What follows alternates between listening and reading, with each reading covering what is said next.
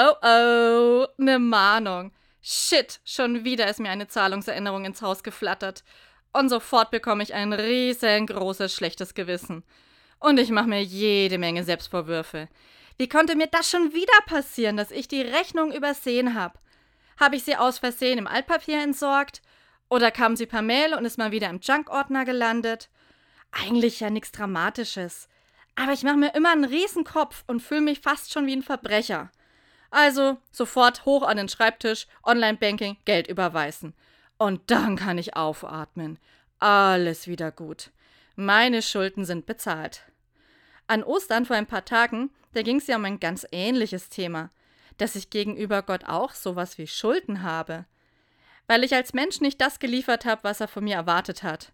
Ich bin eben nicht perfekt. Ich mache Fehler und vergesse auch mal eine Rechnung. Aber Gott vergibt mir. Da muss ich nicht erst was überweisen sondern einfach erleichtert aufatmen. Und Gott sagt, hey du, alles okay. Seit Ostern. Gott sei Dank.